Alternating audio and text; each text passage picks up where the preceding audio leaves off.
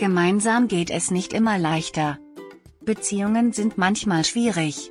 Du erlebst heute möglicherweise die weniger erfreulichen Aspekte des Zusammenseins.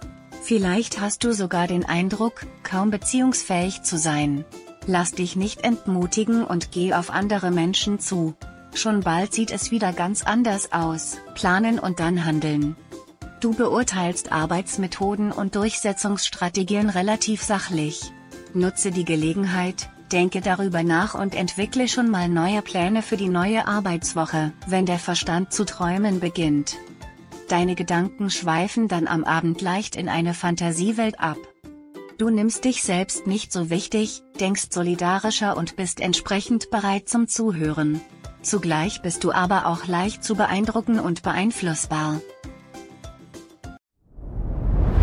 Dir hat dieser Podcast gefallen? Dann klicke jetzt auf Abonnieren und empfehle ihn weiter. Bleib immer auf dem Laufenden und folge uns bei Twitter, Instagram und Facebook. Mehr Podcasts findest du auf meinpodcast.de.